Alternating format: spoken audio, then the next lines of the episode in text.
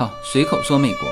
那今天我们来讲一下美国的入籍考试。那实际上，这个入籍考试不仅仅是一场测试哈，那它实际上是一个过程啊。从狭义上说啊，也应该是可以扩展成你提交这个入籍的申请，到你参加这个入籍的面谈啊，这就是我们说的叫公民考试。然后通过考试拿到公民纸，参加宣誓入籍的。那个仪式，然后最后拿到美国护照，那么这个过程是我们叫狭义上的叫入籍过程。呃，这个明细的时间我一会儿会拆解哈。呃，基本上就正常是四到五个月时间。好，那有狭义，那当然有广义了。嗯，广义我把它认为成是一个叫规划的过程。呃，我们之前好早之前曾经说过绿卡跟公民的区别。美国公民有两种方式获得。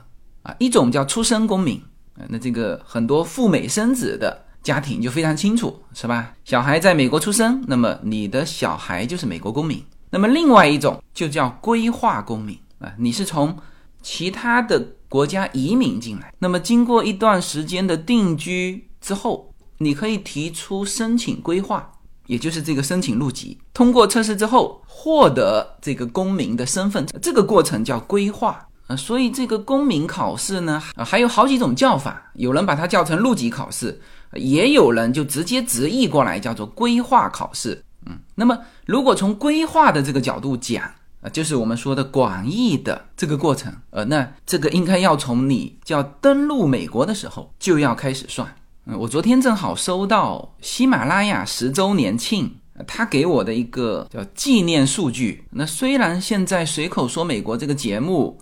啊，有很多平台哈都在播啊，包括我们的无限空间的自己的这个小程序，那这个是最完整的，包括了现在我在 YouTube 上慢慢的开始把以往的节目呃慢慢的开始上到 YouTube 上，但是作为一个纪念，我们节目的开始那还是从喜马拉雅作为一个源头，所以我看到这个数据呢也很感慨哈，他说。我已经成为创作者，就是我在喜马拉雅上开播已经三千一百零四天。好，在过去的时光里，您已经给三百二十万个用户带去了一千一百八十七万个小时的快乐跟陪伴。嗯，我的订阅数是在喜马拉雅上是只有四十万哈，但是呃很多人是没有去按那个订阅的啊，所以这个统计数据应该是更准确的，就是有不同的三百二十万个。账户听过我的节目，那么总共是一千一百八十七万个小时啊，这个是很多的。我看昨天我把这个数字抛出来之后呢，很多人还截图他听了我多少个小时啊，最高的我看到好像听到就单单听我的节目听了七百多个小时呃，不过这个呢，就是这七百个小时也只能是他把我所有免费的节目听过一遍。因为我免费的节目就六百多期，那我的节目基本上在一个小时多嘛，呃，那为什么要提到一下我的这个节目呢？呃，其实我的这个节目就是从我开始登陆美国，呃，半年之后开始的这档节目，那这档节目啊走过了快十年，那其实我的这个以前说叫新移民啊，或者说叫广义上的这个规划的过程，也是这么长时间。嗯，当然，你如果往前追溯，嗯，所有人都是这样哈，就是呃，还得把你申请那个移民啊，申请拿绿卡的这个前期的过程，如果算上，可能更长。那么，在美国的很多或者我们交往更多的是一代半的家庭嘛，他们就有说过这个过程，他那他们是更广义的，因为在早先的时间呢，就是他们就等待那张绿卡，或者家人等待那张绿卡。的这个过程也是极为漫长的啊，所以之前我们的一个美国的朋友，他是一代半移民嘛，小的时候跟随父母过来，那么他就说了一个这个过程叫做走隧道，就有一段时间你会感觉就是在隧道里面不停的走，是吧？申请绿卡，每个人会遇到不同的呃问题，那然后其实到了美国之后。你还会遇到各种不同的问题，那继续在那个隧道走。所以基本上，我们如果从大的框架说，你计划开始移民美国，到你登陆美国，呃，那可以把它称之为叫申请的过程。呃，然后你拿着那个绿卡签证踏上美国，这叫登陆，然后继续漫长的那个过程就叫规划的过程。如果这个过程有一个站点的话，那就是这个入籍考试。当然，这个点你可以把它切在你考试当天通过，也可以把它切在你的入籍仪式，因为入籍仪式的那天你拿公民纸嘛，是吧？都可以。那么这个就是我们说广义上的叫入籍的这个过程，或者说规划的这个过程。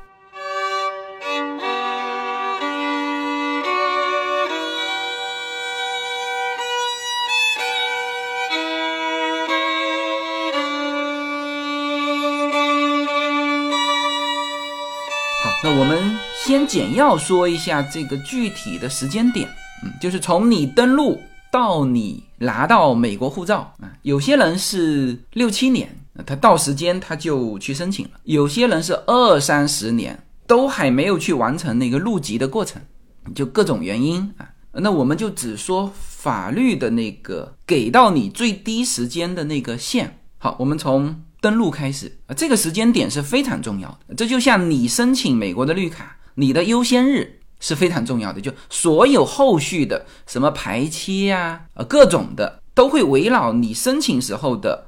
如果你是申请绿卡的话，就是时间点是你的优先日。那么入籍呢？呃，有些人说我提出申请啊，这当然也可以，这是狭义上的。实际上你提出申请是有条件的啊，这个条件就是你必须获得绿卡。在美国五年时间这个是条件一啊。条件二是必须在美国累计住满三年的时间，这就是我们常常说到的，说五年住满三年。因为有些人是拿绿卡之后两头跑嘛，那可能待在中国的时间更长，是吧？待在美国的时间一年三个月，那你想想看，你如果要待满这三年时间，那你得十二年。那一切一切都是从你登陆的那个时间点开始算起。符合这两个条件，至少住满五年，累计住满三年。呃，那么这个五年呢，它倒是掐得很死哈，就是你可以在快满五年的三个月向移民局提出申请。呃，这个接受申请的部门是 U.S. Citizenship and Immigration Service。嗯，大家记住这个名称哈。之后，我们具体说到申请的时候，都会说到这个部门以及他们的网站。你可以在你的绿卡五年到期的三个月之前向这个移民局提出。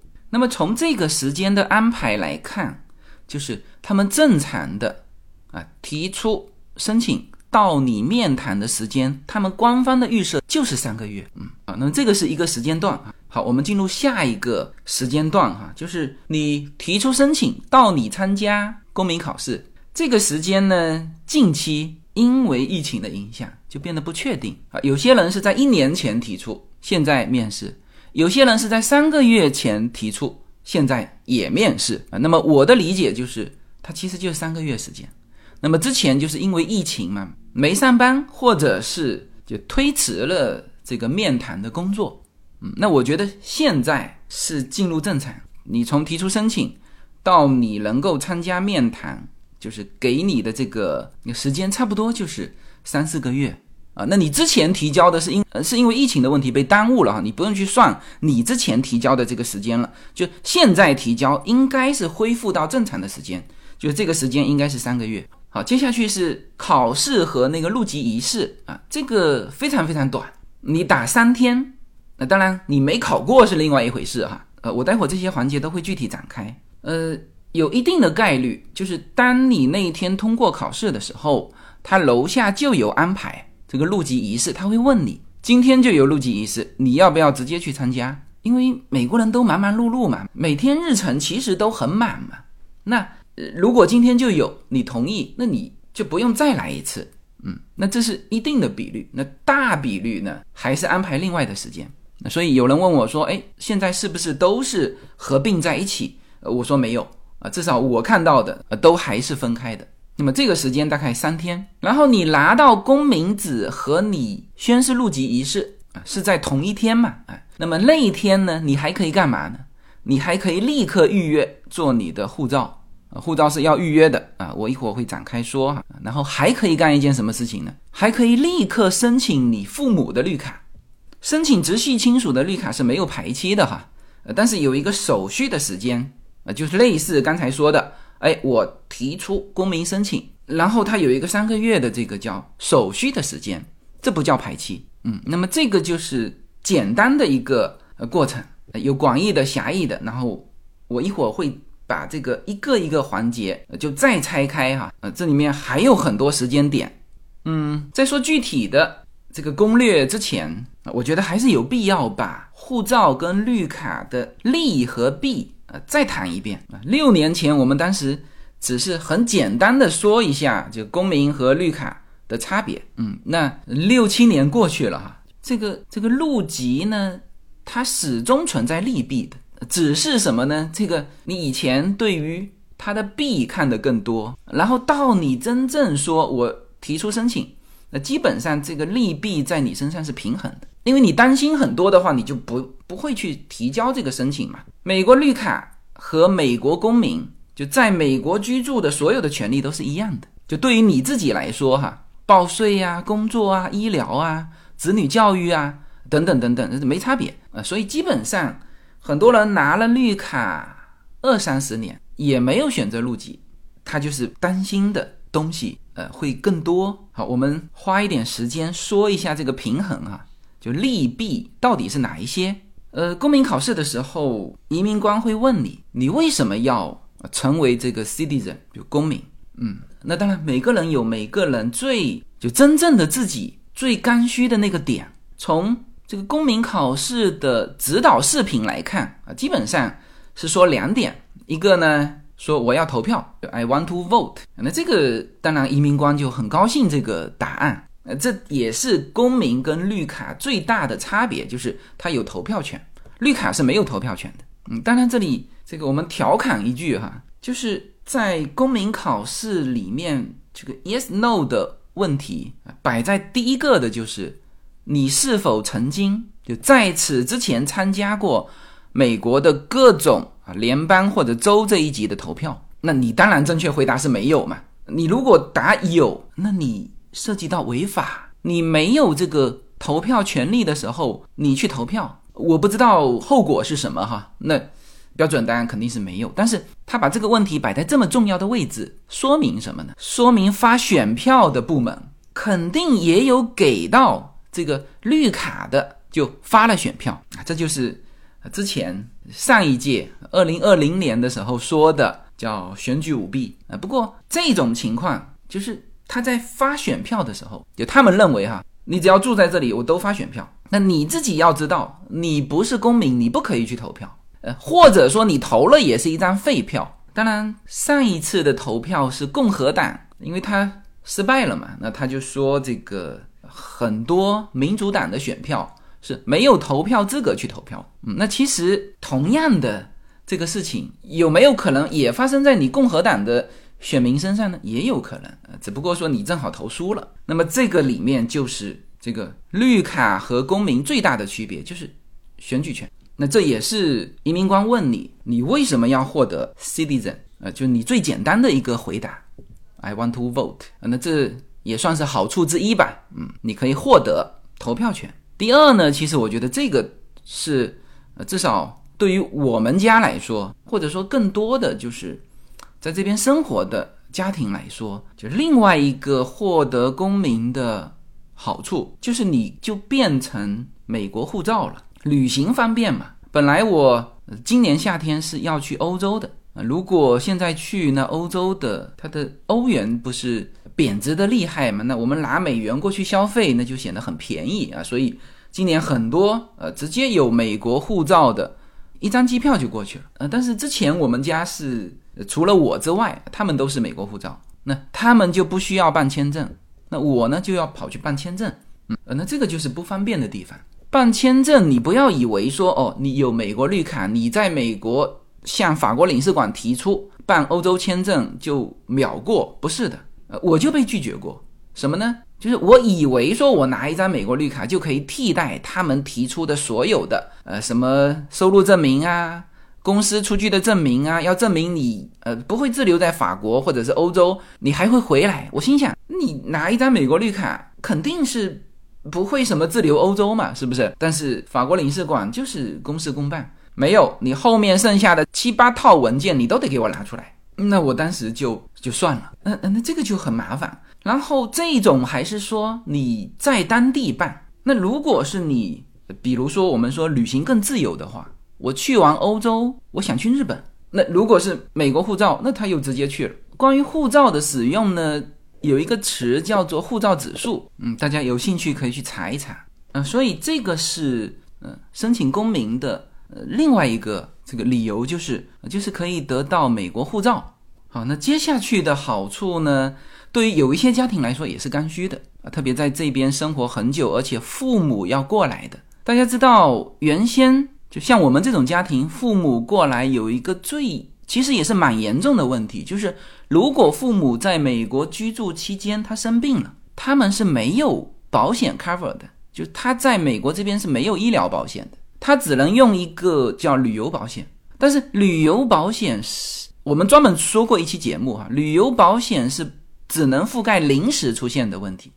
你如果是一个原来的疾病，然后在这边要就医的话，呃，那保险是不覆盖的，那这就很麻烦啊。大家知道，美国的整个医疗体系和保险体系是脱不开的啊。这个我就不再展开哈，大家可以去回听。呃，我们的亲属在美国没有这个保险，生病就医。啊，最后怎么解决他的账单的问题啊？这之前说过了，嗯，所以第三个好处就是，如果你是美国公民，那么你直接可以申请你的直系父母申请他们的绿卡，那那他们绿卡之后附带着就是他们可以在美国买医疗保险啊。那如果是退休的，那就可以拿到州的白卡或者是联邦的红蓝卡。那联邦红蓝卡的这个事情很复杂哈，这个只是大家知道说，首先你要有绿卡，你才能够在美国办，就对于父母来说哈，才能够办保险，而没有保险，那在美国这叫裸奔啊，是非常危险的，所以这也是就另外一个刚需了。呃，当然还有很多所谓的公民权利，我看有一些网站列了十几二十条。就是除了我刚才说的这三条哈，列了十几二十条，但实际上啊，那些权利呢，这绿卡也差不多啊，有一些差别。比如说在工作方面，你如果是公民呢，你可以去申请公务员的一些岗位，大家都可以工作哈，这个没问。但是只是有一些公务员的岗位是必须公民。呃，那有人说是不是军事的部门，军人是正好反过来的，就不是说我有了公民我才能够去参军啊，是。你不管什么身份，你只要举手说“我愿意参军”，就很多人是学生签证，他举手，我我想参军，OK，应征入伍之后，你立刻就可以获得公民身份，是正好反过来的。就剩下的公民权利呢，我觉得不是太重要，呃，不用展开，大家有兴趣自己可以去慢慢查哈。但是我说到的这几个，呃，实际上是是刚需，呃，可能我刚才说的第一个是，呃，投票权是最重要的一个差别。呃，但是对于有些家庭，它并不是刚需，它的刚需反而是护照，是吧？行走世界更加自由，还有一个父母可以拿到医疗保险，嗯，那么这个是就入籍的好处。那么大家一直担心的，就一直有的是二三十年一直回避这个入籍的问题，它肯定有弊端啊。我举几个啊，肯定不全面啊。第一啊，就是如果你变成了美国的护照，呃，那。就是对于中国来说，你是一个外国人，那么你再回中国，你就必须去大使馆去拿那个去申请中国签证啊。那这里就存在一个就麻烦的地方，那他有可能不给你。那基本上我看到的就是你是华人，嗯，不太可能不给啊，除非是特殊情况，嗯。但是即使你拿到这个签证呢，啊，它也有不方便的地方。就是他签证只给你三个月，我不知道现在是六个月还是三个月哈，以前全是三个月。然后呢，你你如果超过这个时间，那你就变成滞留在中国了啊！你出是出得去，再进来你就麻烦了，一样的。呃，这就跟滞留美国，就是你超出一天那个是一样的，对等的嘛。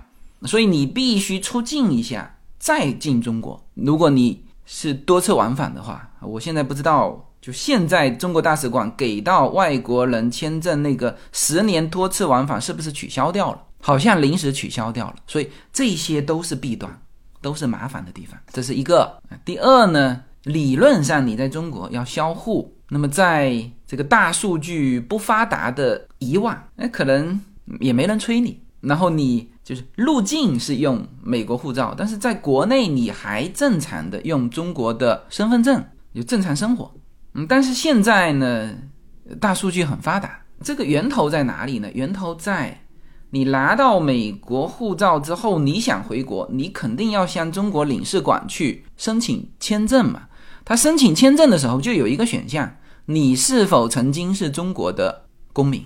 如果是，你把原来的护照或者身份证号码附上，他立刻就通知居委会。所以我身边就发生过，就是他一回家，刚刚进门，居委会就上来，他说：“哎，你这个要销户哈。”好，那么这里面就衍生出一系列的销户的问题。你的退休金怎么办？呃，今天我没法展开这么多哈，我只能简单的回答你说。你的退休金没有问题，就是你已经交满十五年的那个呃退休金肯定是没有问题。那你如果还没交满十五年，你后面你能不能交？如果你后面不能交，造成你不满十五年，那这是呃另外一件事情。就是之前交满十五年，像我这样交满十五年的啊，这没有问题。实际上养老金呢也是一份保险金就跟这个呃等于是叫。政府统筹帮你做的一个商业保险，只是它的基数更大，嗯，所以这个没有问题。第二呢，就是你的资产也没问题啊，这个我们详详细细问过了啊，你的房产、你的账户，甚至你的保险受益人，你都可以做一个更名啊。这个更名不是过户哈，就是你提供相关的资料，呃，他就知道说，哦，原来中文名字，比如说叫张三的啊，那么英文名字叫 Peter。啊，那这个 Peter 就是张三，张三就是 Peter，他要办一个手续就可以了。然后你卖的时候有这套手续，就也不影响，所以不用着急的说，哦，这个销户就需要把所有的资产全部卖掉，嗯，不用着急，资产还是可以过渡的。但是第三个就没办法了，医疗，呃，其实你都不要说销户之后医疗有问题，像我们这种拿绿卡的。国内的社保跟医保断掉了，那你一旦遇到紧急的医疗问题，你就自己出钱，那就跟父母在美国这边是吧，用现金是一样的。呃，可能在中国用现金更方便一点，就是我不需要你的统筹的那个医保报销。那这个呢，当然算是一个弊端。还有就是关于销户其他的一些问题，就你都可以去解决，但是呢，都有一个麻烦。呃，比如拿护照的，就是你也可以去买那个动车，呃，飞机肯定没问题，动车、汽车都可以。只是什么呢？只是因为你没有二代身份证，所以你不可以在自动柜员机上去办理，你必须跑到窗口去排队。那有的时候排队比较长，那你就这个叫麻烦嘛。嗯，那这个是第二个弊端。呃，剩下的不是太太必要，就是比如说你拿到你的公民。你没有替你父母办绿卡，那就不会面临父母绿卡的弊端。呃，可能有人问，哎，父母绿卡也有弊端吗？啊，当然有。绿卡也不是只有权利没有，呃，没有弊端的呀，是吧？绿卡你得报税吧？那当然，我们这一代人父母就退休金，但是有一些父母可是，呃，收入很高的，是吧？还在工作，是吧？还有公司股份，那你就得看父母愿意不愿意拿这个绿卡。是吧？他愿意不愿意去报这个税？所以这些都是一个叫你的获得，还有一个就是你的损失，就你自己要去平衡。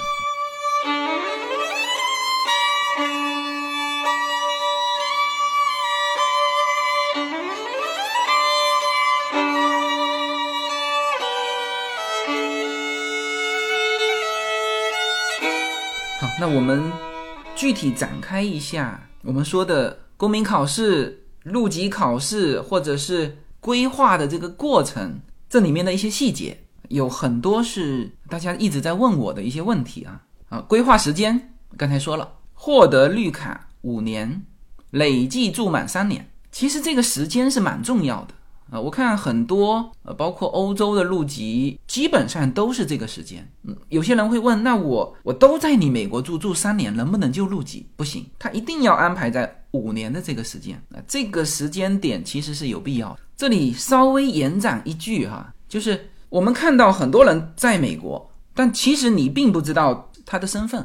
我们一直说到的，比如说公民身份和绿卡身份，这个大家呃清楚了哈。其实前面还有一个身份叫签证，呃，我这里指的签证是长期签证啊，短期签证大家很熟悉啊，旅游签证啊，这个都是六个月之内的短期签证。那长期签证有什么呢？比如是在这边工作的，叫 L 签证啊，这是工作签证；留学生签证啊，那是学习签证。还有呢，比如说，嗯，现在有一些移民中介帮别人做的 E two，呃，他一直是说 E two E two，就不说后面两个字叫签证。是的，E two 并不是绿卡，而是一个长期签证。那当然，对于那些就是要在美国工作，但是呢又不愿意变成绿卡的人，因为他变成绿卡，他要开始报税嘛。那么这些人用 E two 签证是非常好用的，我身边就有几个用 E two 签证的。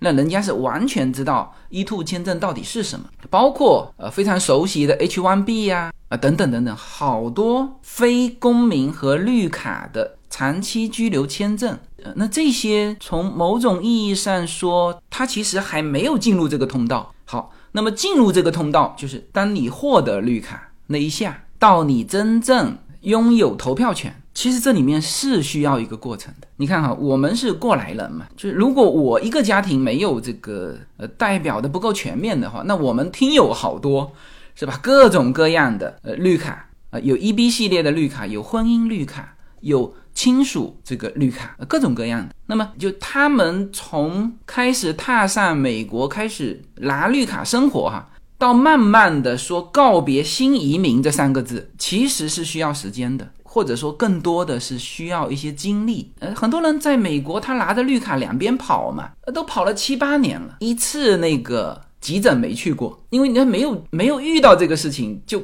没有这种经历。那实际上没有这种经历，你是你就没有融入当地嘛，是吧？你在高速路上没有遇到过爆胎，你没有遇到过警察的询问，你也不考虑呃一些很具体的问题，比如说你对持枪是什么看法，是拥枪派还是什么？你对堕胎是什么样的一个看法？就这些这些，你没有一个时间去接触、经历、理解和决定的话，他觉得这个投票权呢，就从投票权的角度哈。给到你，他觉得时间不够。嗯，我们身边很多人其实就是真正到了近期说去入籍的这些家庭，那基本上叫做叫融入当地了。而之前其实他们是不稳定的，甚至连那个定居这两个字都称不上。虽然他们在美国有房子啊，但是有房子不代表那个有定居这个概念。定居是什么？第一，你的工作要在这边吧，是吧？至少你。部分的工作，部分的 income 收入要从美国社会当地获取。你小孩的学习，我们说不是说到这边上个夏令营啊，就是正常的公立校、私立校正常的往下上。呃，所以有一些家庭其实他拿绿卡的时间很久很久了，但是他的小孩呢，就到现在为止没考虑在美国上什么学校的问题。因为什么呢？因为他都是阶段性过来，嗯，他是更多的是在国内上国际学校。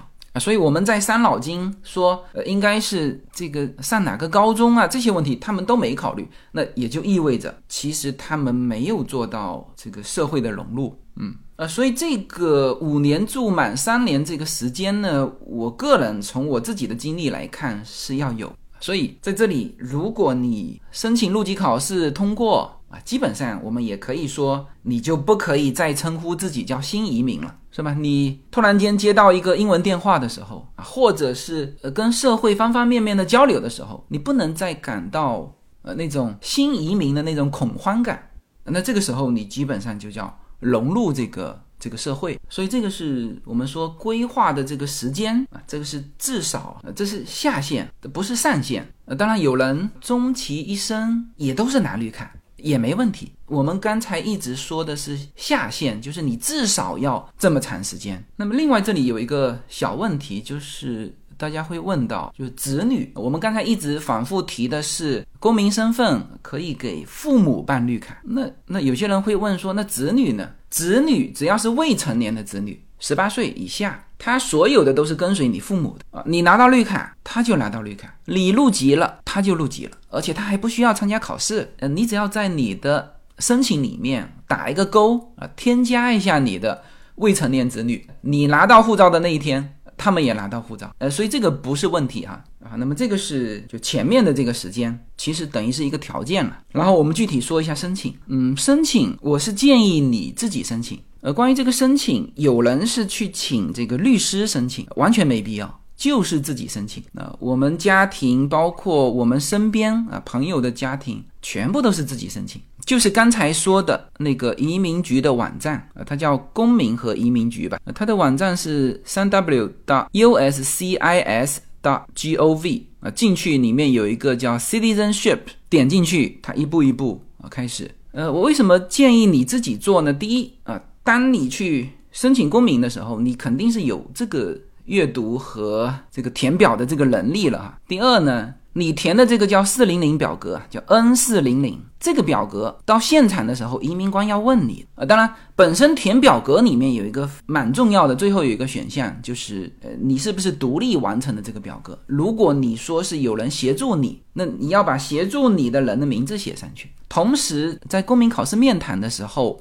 呃，移民官也会问你，那这个不是说不可以啊，但是基本上是那些特殊人群，就哪一些特殊人群呢？呃，这个大家也应该知道一下啊，就是就一类是老人，一类是残疾人。其实如果你是呃需要别人协助你填表格的，你基本上就是属于那两类人。就如果你不属于那两类人，呃，你就自己填表格吧。好，那么老人和残疾人他有一些东西是不要考的，首先。他的那个面谈是一定一定要参加，而不是说我八十岁了，我这个没有行动能力了，我就不要去面谈，这些都是要的。但是呢，这里面有几个啊，如果你是年满五十岁，有几个条件，你可以免英文测试。如果你是五十岁，你必须是以永久居民身份居住在美国时间有二十年，那你可以免掉英文测试。然后呢，你可以用自选的语言考公民知识。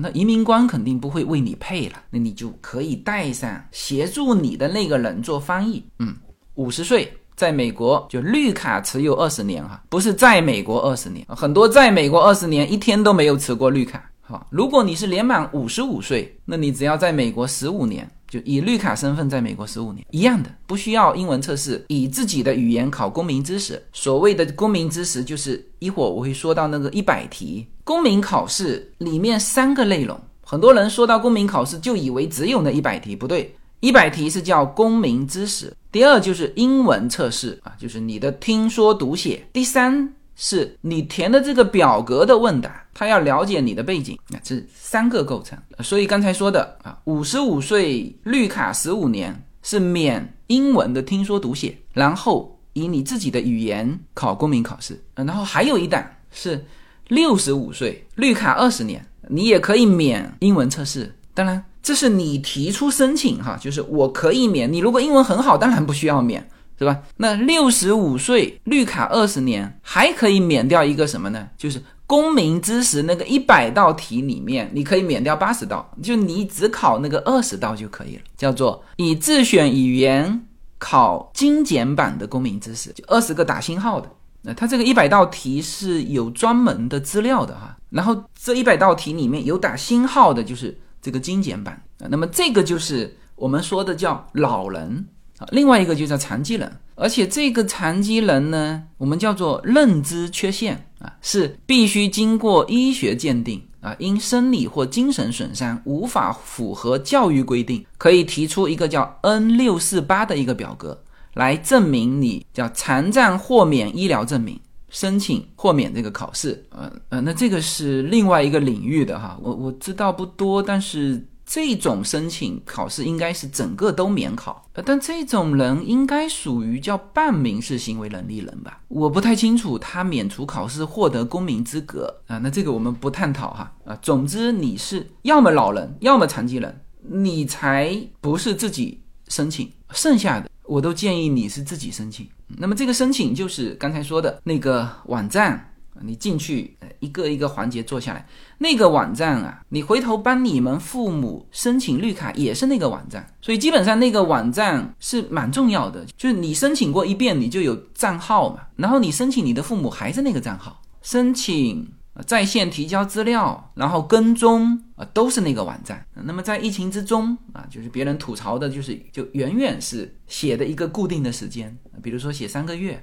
你三个月之后再去看还是三个月啊，其实就是它没有开放。那么这里面几个细节时间哈，一般来说你提交申请啊，在网络上看到确认之后一个月有一个环节就是打纸模的环节。那么以前你是要再进一个机构再重新打纸模啊，那实际上这是重复，因为我们登陆美国的时候都打过纸模了，所以疫情之后这些重复的东西它就合并了，所以基本上你提交申请大概。一个月之内，他会给你寄一封信，说我们已经完成了你的纸模录入，我们用了你之前的什么什么纸模，你就不需要再打纸模了。他会给你寄一封信，嗯，然后接下去一封信啊，就是通知你具体的面谈时间，呃，就是你的一次申请有三次机会啊，这个时候他没有跟你互动了，不是说哎，你看看这几个时间，你选一个。啊，不是的，他直接给你选了一个时间，几月几号几点？那迟到了，你这个就时间就过了。如果迟到太久，门口都不让你进。那当然，你我们说工作生活忙忙碌碌嘛，是吧？有的时候他发给你的这个时间啊，他会提早一个月发给你。那比如通知你。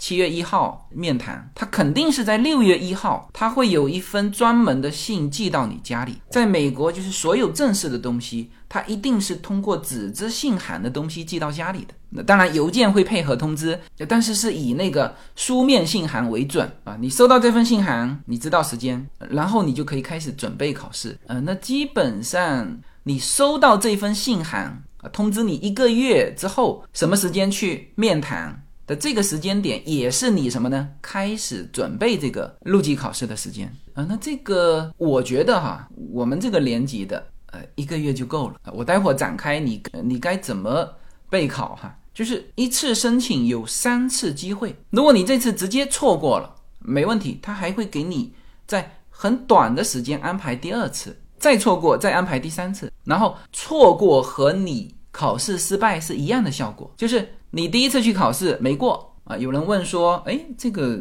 还有可能没过吗？啊，你去搜一下，网络上很多抱怨公民考试没过的，这就是我待会儿要讲的啊。你真正的难点是什么？就没过也是一次没过，两次没过，第三次你就要重新申请。呃，重新申请没有其他问题哈，就你完全有这个。全力去重新申请，但是无非就是你还得再等那几个月的时间嘛。啊，那么这个是申请。我们说一下备考吧。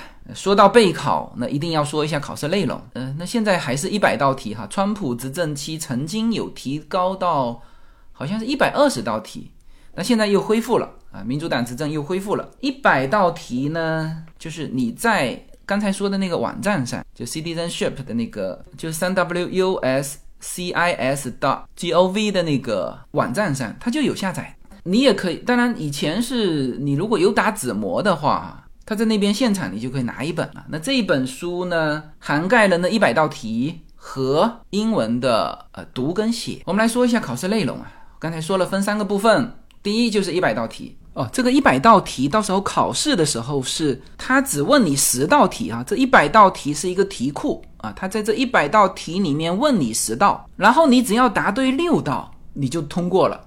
那么如果你前面都答对了，他问到第六道的时候就不会再问第七道了，就是这个环节你就通过了。这一百道题要准备啊，正常我们的这种英文能力三到七天绝对没问题。网络上有专门的这一百道题的，就各种啊，给你读得快的，读得慢的，因为你要有一个过程嘛，啊，读得慢的读两遍，慢慢变成读得慢的读一遍，啊，就是你不断的听，磨耳朵，然后开始给你快速啊，然后开始给你就是不按顺序的快速，你最后呃听到不按顺序的快速，那你这个就，那如果你家里有就配偶或者是小孩，你还可以跟他互动一下，就他来问你来答。因为这里还有口音的问题，因为大部分的网上的那些视频，它是用电脑的口音，就它不是真正的人在说，它是电脑在说。那有的时候真正人在说的时候，它又有一些变化，所以你最好是跟你的小孩互动一下。那这是一百道题，三到七天足够。然后第二部分呢，叫做听说读写。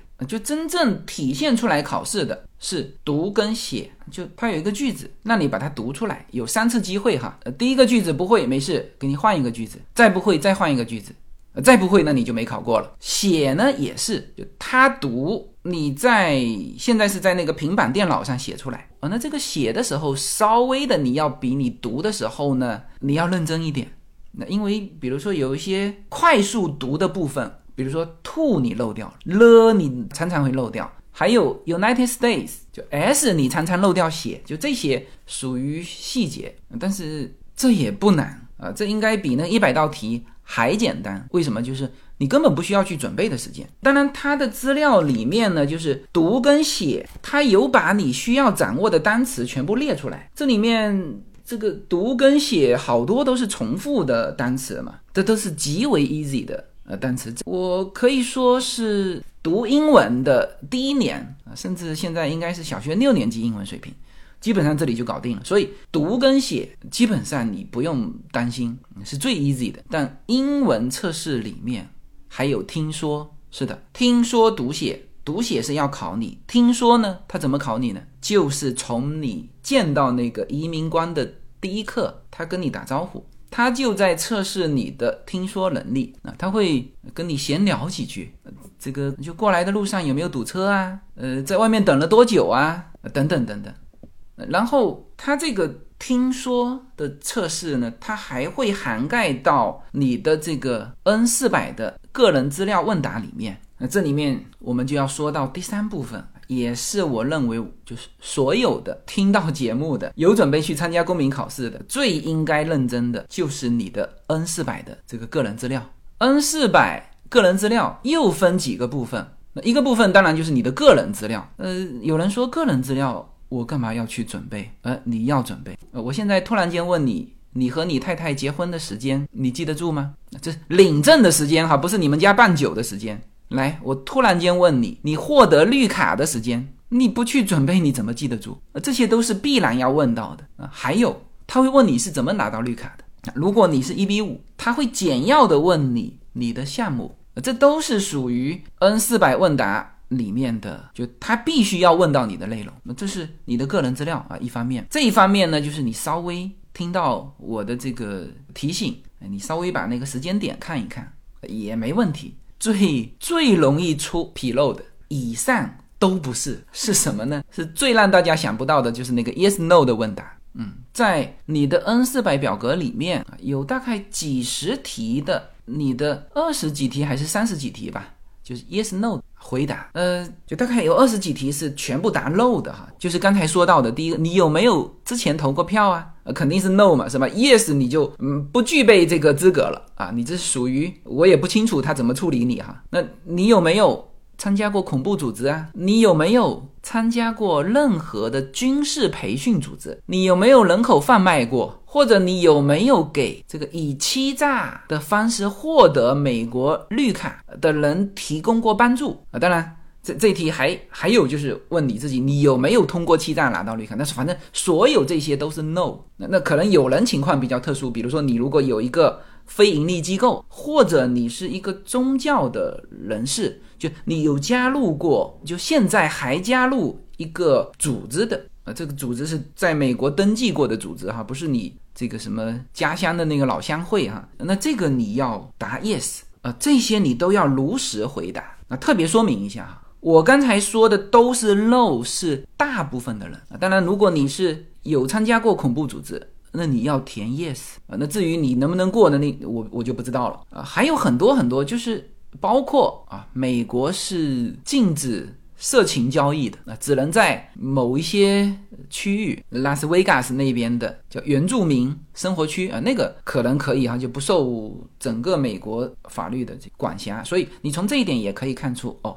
美国是就色情交易不是放开的，他就会问你啊，你有没有从事过这种色情工作啊？就直接就是那个妓女那个词啊。好，那你会说，那这些我都是答 no 吗？是吧？那他问我什么，我就答 no 就好了。没错，他他本身问你的这个问题，他在问你的时候也说过，你只要答 yes 跟 no。但是有的时候他会再问你一下，比如你知道不知道妓女这个词是什么意思？你知道不知道？恐怖组织是什么意思？你知道不知道？叫非法占有公共福利，这个公共福利是什么意思？所有的这些，第一你得听得懂啊，因为他那些词你很少用的，你平时怎么会用妓女这个词呢？然后你还得解释他，那但解释的也很赤裸裸，就是为了钱与他人发生性关系，就这么解释啊。恐怖组织是什么啊？什么叫做虐待？你有没有虐待过别人？他会问你什么叫虐待？这些词是我们平时很少用到的，你得听得懂，而且它量又很大。就单单这个 low 的问题，好像三十多题，然后那里面它一题里面还咔咔咔咔，就是。都在一个问题，但是他会，比如说你有没有非法监禁、虐待、强迫什么什么什么什么，是一体，但是里面有好多个这个这个词，然后他挑出一个，哎，你给我解释一下什么叫虐待？呃，这些问题是我们在网络上看到的最多没有被通过的公民考试没有通过的原因，最多的原因就是这些，跟他问答的时候，呃，有的时候还不是。这里面的漏的问题，就是说，比如说，他说我们现在要宣誓了，然后你能不能告诉我宣誓是什么意思？呃正确答案是，哎，我发誓，我今天说的全部都是真的啊。但有些没有准备过的，他就乱说，那或者是英文不好的，那他更说不清楚，然后就 cancel 掉了。嗯，所以这个是大家反而是应该在公民面谈的时候，呃，最值得提醒。同时，就是你真正准备的过程当中，如果你准备了一个月啊。你起码有十五天是准备在这个上面，一个一个单词看。呃，所有的就是公民面谈的这个英文培训的资料，你去看哈，就这个环节也占到他们就一定的篇幅，所有的视频都会展开来，你解释一下什么叫做虐待都有。好，那还有 yes 的问题，有大概六道题全部是 yes。那比如你是不是每年都这个按时交税？比如你是不是认同？美国的这个制度，那就是有六道题，你必须要回答 yes，哎，才是正确答案的。我不知道，如果你说我不认同美国的宪法和这个制度，呃，他会不会让你过啊？这个我我身边也没有这种案例哈。但是他有的时候会把 yes no 的问题他猜乱来。首先哈，你的整个面谈啊，它没有一个顺序，它并不是说，哎，我先一百道题，然后再给你读写，然后再四零零。这个基础资料问答，什么 yes no 问题，他有的一上来就四零零，先问你的基础资料，然后是一百道题，然后是读写，就是在这个过程当中，那有的人这个本身英文很好了，但就是因为他的那个 yes no 的那个问题里面有一些词没听懂，然后又跟这个移民官有了一个非常不好的互动，就正常我们准备过的，你就直接回答啊，什么叫发誓啊？发誓是什么意思？那有一个标准答案嘛，你把那个说出来。那有些英文自己觉得不错的，那就就自己编嘛。什么叫发誓？那或者是你根本听不懂什么叫虐待。然后你刚刚发过的是我说的一切都是真的。然后他问你什么叫虐待，你刚刚回答了一个 no，但是你却听不懂什么叫虐待。那这个就跟移民官有一个非常不好的互动。所以关于我们说的公民考试啊，就这个点，我特别提醒。大家要多花一些时间，甚至我看过那个视频里面啊，他把一些 yes 的问题给你反过来。正常，比如说你是不是每年都按时交税啊？他会反过来问你，你是不是欠过税？对了，这一题是 no 的问题。反正这个移民官有的时候他灵活度比较高嘛，就会跟你这种各种互动。那么这个是考试环节。如果你考试通过，呃，他会给你就一张纸，上面就非常清楚写着你已经 pass 了这个公民考试，然后会叫你出来等一下，然后他再打印一张表格，就是你的就入籍宣誓的那个仪式的预约，同样也是他给你时间哈，他不给你挑的这个时间，就是这个时间你必须到，呃，那这个间隔时间呢，这边大概洛杉矶是三天，然后到那边整个入籍的过程一个小时到一个半小时吧，就你在现场。啊，你要提交你的绿卡啊，然后他直接在你的绿卡上啪嗒打一个洞，你拿着整套资料去那边宣誓。呃，现在因为疫情嘛，很多宣誓的都从原来的那个室内的大厅转移到了广场啊，就在移民局旁边市政厅的那个广场。呃，就你宣誓的时候，你如果有家人，全程可以拍照跟摄像的。呃，那当然路人。没啥关系的，他只是上来找锻炼的，他也可以给你拍照摄像，就是是一个开放的。然后仪式之后，你把那一叠资料，就是包含你绿卡的那一叠资料拿进去换什么？换你的公民纸。也就是说，你拿到公民身份、拿到公民纸那一刻，呃，你就是切换成公民身份了嘛，这个时候你的绿卡就消失了啊。所以为什么有些人说，那我有美国的护照，我同时也有中国的护照，那我回中国的时候，我就用中国的护照回中国不就行了吗？可以啊。那你再出来的时候呢？就再到美国的时候呢，你没有绿卡了嘛，是吧？那你说，哎，这个时候我用美国护照进入美国呃，那不行，因为出境和入境是要，就是你你不能变一个人，你必须是那个人。护照实际上是代表一个人嘛，是吧？A 跟 B 名字都不一样嘛，一个是中文，一个是英文嘛，是吧？你不可能说 A 从我这里出去，B 从我这里进来，那你再出去怎么办？不停的都是 A 出去，B 进来嘛？所以这个。就是一个就护照的使用啊，有些人说，那我通过第三方周转啊，原来我也说过这个，后来想想也不行。就我身边有通过第三方周转的，比如说通过香港中转，但是问题是你出境从中国你是到第三方到香港是吧？好，那你又去美国，你用中国护照到香港，你用美国护照从香港到美国可以吗？可以啊，然后你再用美国护照回到香港。再用中国护照回到中国，这个看上去没问题，但是有一个问题，就正常中国护照去香港就是十四天，如果你去美国三个月，那从中国的海关看起来，你是在香港三个月，是吧？你因为你不告诉他你用美国护照去美国，你不告诉他嘛，他一看，哎，你怎么能够在香港滞留三个月，是吧？除非这个时候你啪啦再拿出一本，呃，我是香港居民啊，就我之前说可以。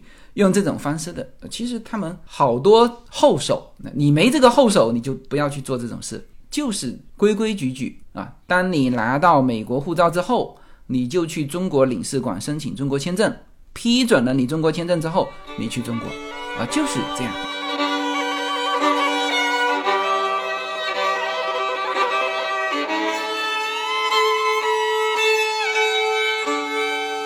最后说一下护照的办理护照的办理，美国是在 USPS 啊，就是类似中国的邮政局就可以办，但是并不是所有的邮政局都接受这个叫护照传递业务，就是它无非是帮你收下所有的这个资料，然后再帮你寄过去。所以正常你这里面有护照办理的费用，还有一块是 USPS 的费用，他就靠这个做商业嘛，赚钱嘛，那非常像我们的那个中信银行。